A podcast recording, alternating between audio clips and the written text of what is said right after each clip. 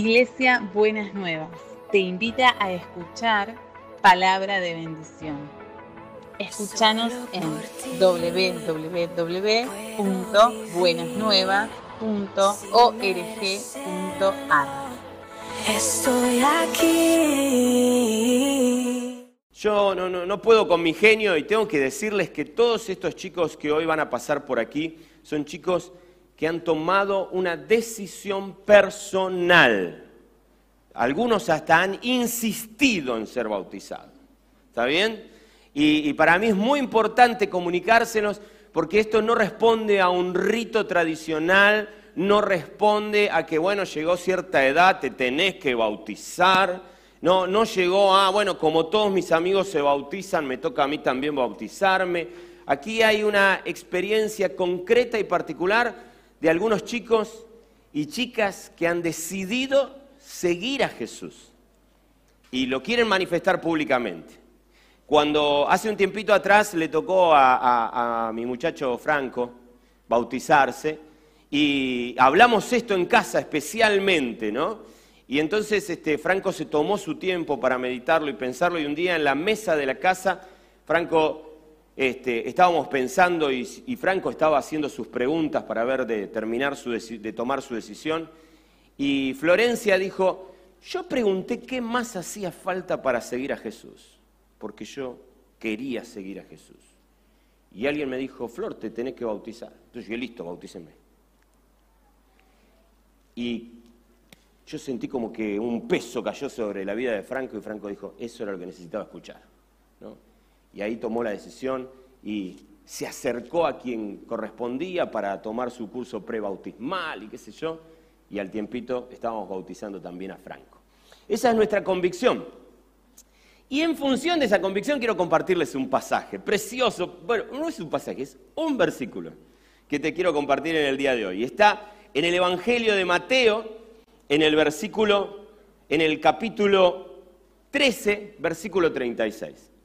Este es un versículo llamativo porque es un versículo como de pasada. Si no te detenés casi como que no lo ves, como que uop, venís así y... ¿Por qué? Porque es un versículo que dice que salieron de una cosa y se metieron en otra. Es un versículo que cuenta en el peregrinar de Jesús cómo Jesús dejó de hacer algo y se puso a hacer otra cosa, ¿no? Pero es un versículo que dice mucho y dice muchas cosas muy importantes para que vos y yo podamos entender y para que en parte podamos entender de qué se trata esta decisión de seguir a Jesús. Te lo voy a leer en la nueva versión internacional. La palabra de Dios dice, una vez despedido de la multitud, una vez que, una vez que se despidió de la multitud, entró en la casa. Se le acercaron sus discípulos y le pidieron, explícanos la parábola de la mala hierba del campo. Ese es el versículo. Pero es un versículo más que llamativo, porque si vos te das cuenta, hay una diferenciación entre dos grupos humanos. Espero que después de esto el INADI no me meta preso ni nada por el estilo, ¿no es cierto? Pero definitivamente aquí hay claramente una definición entre un grupo de personas y otro grupo de personas. Y un poquito me encantaría llamarte la atención sobre ese punto, ¿no? Pero es interesante que dice que Jesús despidió a la multitud, he ahí uno de los grupos, y, fíjense qué interesante, primera persona del singular, entró en la casa. Y esto para mí es, es interesante porque parece ser que el espectáculo multitudinario, entre comillas, acaba de terminar.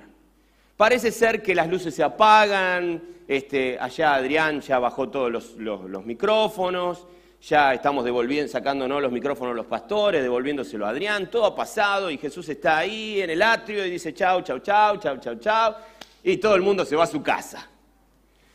Pero dice que entró en la casa. Y yo quisiera en este día ayudarte a pensar, me encantaría decir muchas cosas más, pero por razones de tiempo voy a tratar de ser breve. Pero algo que me parece interesante es que Jesús hace un paso hacia la familiaridad, hacia el contacto cercano, hacia la intimidad del hogar, hacia la casa. Entra en la casa, ¿no? Esto es, es como llamativo. Me- me- si hay algo que me encanta de mi ministerio, son los sábados a la noche cuando algunos de los chicos del grupo de jóvenes vienen a dormir a casa, ¿no? Y, y mis hijos llevan a sus amigos y termino teniendo dos, tres, a veces hasta cuatro durmiendo en casa desparramados por ahí. ¿No? Despedimos a la multitud, pero nos fuimos a casa. Y muchas veces ahí en casa sigue la conversación y sigue la charla y dormimos y a la mañana nos levantamos y aparece el desayuno y sigue la charla, sigue la conversación de, sobre algún aspecto de la vida, sobre algo de lo que estamos estudiando, hablando, pensando. Jesús entra en la casa. Y esto es muy interesante porque está en primera persona del singular. Eh, el, eh, Mateo se encarga de decirnos que es Jesús quien entró. Pero hay un punto e inmediatamente habla de que en esa casa Jesús no está solo, están los discípulos. Y esto es muy, muy, muy llamativo porque eh, arrancamos por el singular, pero ya estamos en el plural. ¿no? Jesús entró en la casa, pero evidentemente aquella casa probablemente sería la casa de alguno de los lugares donde Jesús normalmente frecuentaba y alguien estaba hospedando a Jesús. Y Jesús entra, pero, pero como quien... ¿vieron, ¿Vieron cuando hay gente que hace cosas que están muy mal, no? Que vos pasás por el peaje y se te cuelan atrás tuyo del, del auto, ¿no? ¿No? Facundo sabe de qué estoy hablando. Muy bien. Perfecto. Así, de alguna manera, hicieron los discípulos. Jesús entró en la casa, pero atrás de Jesús vienen los, discípulos. Y la señora de la casa tiene a Jesús, pero no tiene solo a Jesús, tiene a toda la muchachada que viene con Jesús. ¿no? Y ahí está viendo dónde los acomoda, dónde los mete. Y de repente la casa se llena de un grupo que es distinto a la multitud. La multitud se fue, y la multitud probablemente vaya charlando de qué tal estuvo, ¿no es cierto? Ah, estuvo bueno, ah, estuvo más o menos, ah, ¿no? Y como suele pasar en algunas charlas de almuerzo en nuestra casa, ¿no? Hoy Norberto estaba picante, ¿no? Y los muchachos que dirigieron la alabanza eh, hoy, estuvieron medio flojos, ¿no? Hoy estaba encendido Gabriel. ¿eh? y tenemos toda esa charla de evaluación de qué pasó con el, show, qué pasó con la cosa, ¿no? ¿Qué pasó con la circunstancia? Y yo quisiera llamarles la atención, pero con el mejor, con, el mayor amor del mundo, ¿no? Es como, como que la multitud hace como una especie de, trabajito de, o de mentalidad de satisfacción al cliente. Hoy quedamos satisfechos con lo que la iglesia nos propuso, ¿no? casi como que estamos en condiciones de entrar en internet y buscar el lugar donde la podemos calificar con una, dos, tres, cuatro o cinco estrellas, ¿no es cierto? Y poner un comentario satisfactorio, ¿no? O, y muchas veces la multitud trabaja en esos términos, piensa en esos términos, vive en esos términos. Pero la Biblia nos habla de, otro grupo de personas, que es el grupo de personas que son discípulos, que donde Jesús entra en primera persona del singular, ellos se suman en la primera persona del plural. Somos nosotros. Y esto para mí es algo que vos y yo tenemos que aprender. Cuando vos sos discípulo, cuando vos tomás mentalidad de discípulo, tomás la decisión de ser discípulos, donde entra Jesús, entras vos. Donde Jesús va, vas vos. Donde Jesús experimenta y vive algo realmente apasionante, como todas las cosas que Él vive, vos estás prendido ahí la señora de la casa armó los canapés y preparó el café para Jesús, pero los discípulos, los discípulos terminan disfrutando de los canapés y del café. Porque se prenden, porque quedan conectados, porque quedan prendidos, porque están ahí, al ladito de Jesús, y lo que Jesús vive y lo que Jesús experimenta, el discípulo lo vive y lo experimenta. La multitud, la multitud sigue calificando el show. La multitud se volvió a la casa. El discípulo queda con Jesús. Ahora, para mí esto es muy interesante de verlo, porque la Biblia cuenta que los discípulos no solamente entraron a la casa con Jesús, que ya es muchísimo, porque lo ven, lo ven qué hace, lo ven cómo se comporta, lo ven cómo se mueve en la casa, lo ven cómo hace familia, lo ven cómo va a disfrutar de los canapés y del café, ¿no? Pero ahí, en esa circunstancia, la Biblia dice que los discípulos, aún estando en la casa, se acercaron ese es el espíritu de un discípulo. Un discípulo dice, estoy en la casa con Jesús, estoy más cerca que la multitud, pero no me conformo, quiero estar cerca de Él. Me quiero acercar a Él. Y aún compartiendo el mismo techo, los discípulos se acercan y se ponen en contacto al ladito de Jesús. Lo buscan. ¿Por qué? Porque quieren más de Jesús. Jesús había terminado de predicarle a la multitud y había hablado de varias parábolas, entre ellas de esta parábola de la mala hierba del campo. Y entonces ahí están los discípulos y probablemente están algunos rascándose la cabeza y pensando, y yo tengo la ilusión o la fantasía de que probablemente Pedro, siempre le adjudicamos este tipo de cosas a Pedro, ¿no? Se acerca a Jesús y le dice, Señor, qué culto que echamos hoy. ¡Wow! ¡Qué bárbaro! La gente estaba, ¡wow! Encendida. Estuvo buenísimo. Qué bueno estuvo. Y qué profundo el mensaje, Señor. ¿eh? Qué cosa increíble, qué espectáculo. Cada vez que hablas, Señor, qué autoridad que tenés. El trigo, la cizaña la cizaña, el trigo, qué profundo, qué profundo, Señor. Yo lo único que estaba pensando, bueno, nos podrás explicar un poco más, porque acá Juan no entiende.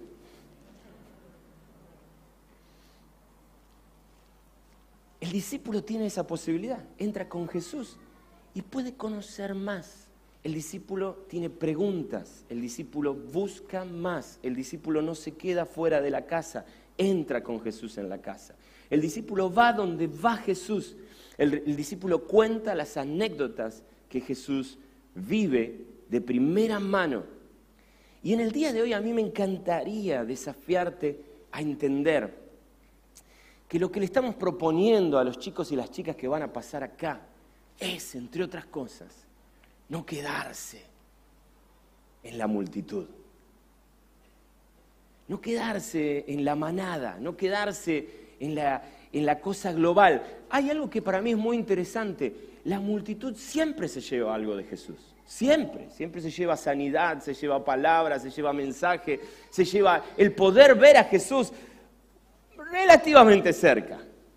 Pero son los discípulos los que aprenden íntimamente de Él, los que incorporan a su vida cosas maravillosas y preciosas que realmente hacen transformaciones profundas.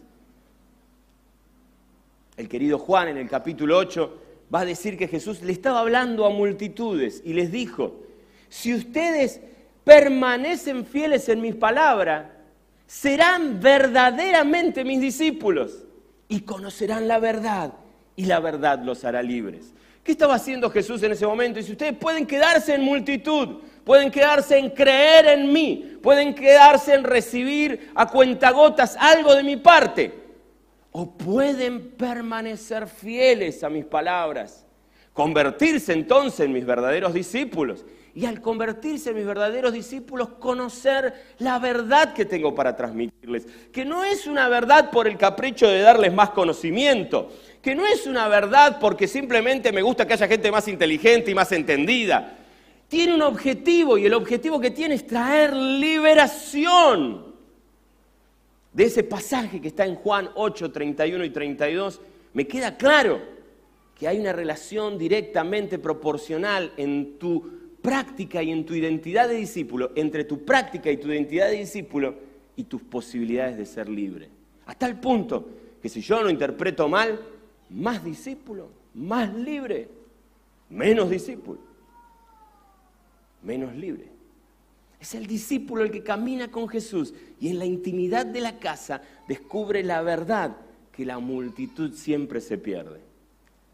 Es el discípulo el que charla con Jesús y hace la pregunta que la multitud ya no puede hacer porque se volvió a su casa. Es el discípulo el que, el que se sienta a los pies de Jesús y embobado y encandilado lo mira. Y es el discípulo, al igual que María en aquella oportunidad, que se lleva de parte de Jesús. Este es el que eligió la mejor parte. La multitud se dio media vuelta y se fue a la casa. Este el que se quedó acá y se sentó a mis pies y que comparte las anécdotas conmigo, y el que camina y que se mete en los líos que yo me meto y que come los canapés que yo me como, ese es el que conoce la verdad. Y ese es el que verdaderamente experimenta la libertad. Ese es el desafío que vos y yo tenemos. Saben, siempre digo esto, ¿no? Eh, Eh, yo estoy convencido que cuando Jesús te adopta, y en el día de hoy vamos a ver aquí chicos y chicas que van a pasar por acá contando, yo un día le pedí a Dios que fuera mi papá y Él felizmente me adoptó. Eso van a decir de alguna manera hoy. Y probablemente muchos de los que están acá lo pueden decir. Si vos no lo podés decir, mirá, con el mayor amor del mundo, acá nadie obliga a nadie, pero yo te, así como Norberto te decía, qué pena disfrutar tu cumpleaños en soledad con una Coca-Cola en la mano, así también te digo, qué pena que si el creador del universo quiere ser tu papá y te quiere adoptar, vos te lo pierdas. Por lo tanto, yo te animaría en que en, lo íntimo de tu corazón puedas decirle a Dios, la oración que tantas veces he escuchado repetir a tantas personas, Dios quiero que seas mi papá, quiero que me adoptes como tu hijo, no, no me alcanza con ser nada más que tu creación, quiero que seas mi papá. Y yo te quiero invitar a eso. Y la buena noticia es que el amor de Dios es tan grande que Él siempre quiere adoptarte. Y que el amor de Dios es tan grande que al igual que cualquier buen papá, el día que te portás mal, no te deshereda no te echa a la calle, no te agarra de, la oreja y te lleva de nuevo al orfanatorio y, te, dice, mire, señora directora del orfanatorio, téngame este muchacho hasta que se corrija, ¿sí? Después lo vengo a buscar. Él te abraza, te adopta tu condición de hijo, nunca la vas a perder. Pero con el discipulado pasa algo llamativo, porque el discípulo es discípulo en tanto y en cuanto quiere aprender. Cuando no querés aprender, mis hijos siempre serán mis hijos, pero todos los días tienen que elegir si quieren o no quieren aprender de mí. Lo mismo pasa con nuestro Señor. Cuando Él te adopta, vos sos su hijo. Pero todos los días elegís si querés o no querés aprender de Él. Si querés o no querés incorporar su verdad. Y yo no sé si te diste cuenta, pero espero que en esta mañana sí te des cuenta. Si querés o no querés ser verdaderamente libre. Porque la libertad está condicionada a que aprendas de su verdad. Hoy vamos a, bautizar a estos chicos y a estas chicas acá y les vamos a preguntar si quieren seguir a Cristo. Pero lo que les estamos preguntando es, ¿querés ser un discípulo de Jesús? ¿Querés salir del ser meramente multitud que está prendido en las modas de que te ofrece la iglesia y el Evangelio? querés seguir, querés meterte en los líos que se mete Jesús y querés recibir las bendiciones que vienen a partir de seguirlo. Querés vivir la, experiencia de caminar con Él porque has llegado a la conclusión que cualquier costo vale la pena. Que nunca, muchas veces he escuchado estos mensajes, eh, seguir a Cristo tiene un costo. Y yo digo, pero ¿qué costo? ¿Qué costo puede ser superior a caminar de la mano con el Creador del universo? Claro que tiene un precio, claro que muchas veces tengo que dejar cosas, pero el mismo apóstol Pablo dice, ciertamente todo lo que dejé por Jesús lo tengo por basura. Mirá si voy a comparar toda esta porquería con caminar al lado de quien me ama con amor entrañable, con aquel que fue capaz de ir a la cruz del Calvario por amor a mí. ¿Qué costo puede ser superior a encontrarse con el Señor de todas las cosas, con el dueño mismo del universo? No existe tal cosa. Por eso hoy aplaudimos el paso sabio de muchachos y muchachitas de 13, 14, 15 años que han elegido este camino porque de alguna manera han alcanzado el entendimiento de que seguir a Jesús es el negocio más maravilloso en el que te puedes meter. Y hoy yo quiero invitarte a que revises dónde estás parado. Dudé si hacer esto, pero lo voy a hacer. Déjame que te lea el mismo versículo de la nueva traducción viviente y después te las agarrás con los traductores de esta versión. Porque ellos dicen así. Luego Jesús dejó a las multitudes afuera y entró en la casa.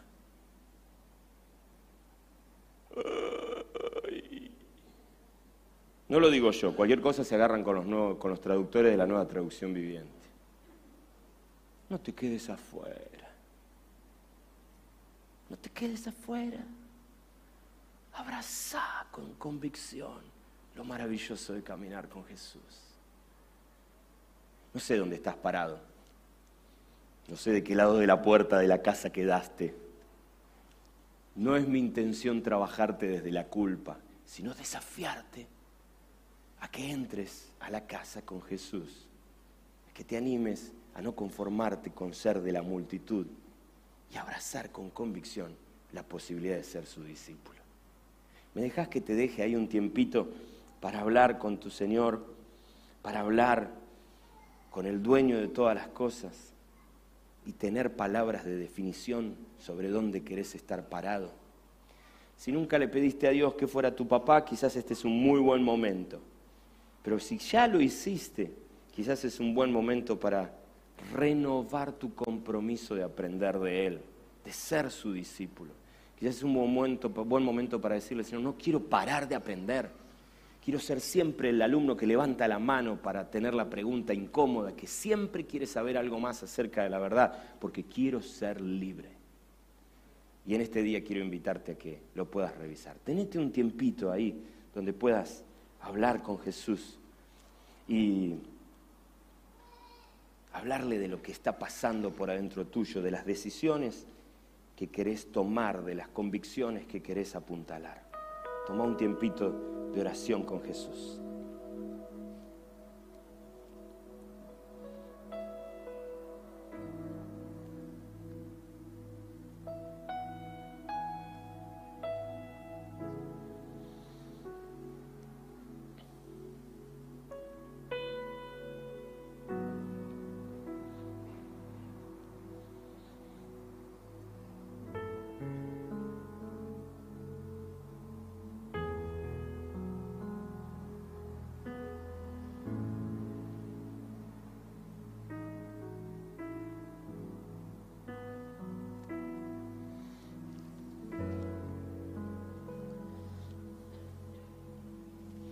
Déjame que, te invite quizás a tomar una pequeña, una pequeñísima acción que lo único que haga es dejar registro en este tiempo histórico acerca de tu decisión y de tu convicción.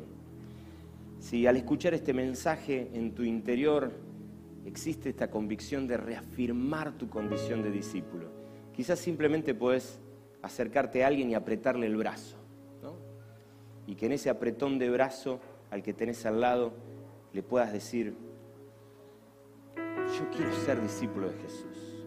¿no? Y te quiero desafiar a que, a que si esta es tu convicción, quizás busques el brazo de alguien ahí al lado tuyo y se lo apretes en esta mañana en esa convicción. Yo quiero ser discípulo de Jesús, no me quiero quedar en la multitud. Quiero invitarte a que lo puedas hacer. Y si en este día alguien te apretó el brazo, si alguien te apretó el brazo, abrí los ojos y miralo a los ojos. Y decirle, yo me voy a acordar que hoy me apretaste el brazo.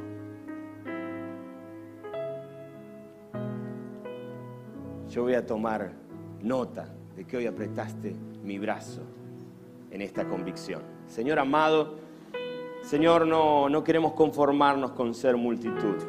Y anhelamos y deseamos de todo corazón, Señor Jesús, ser una comunidad de discípulos.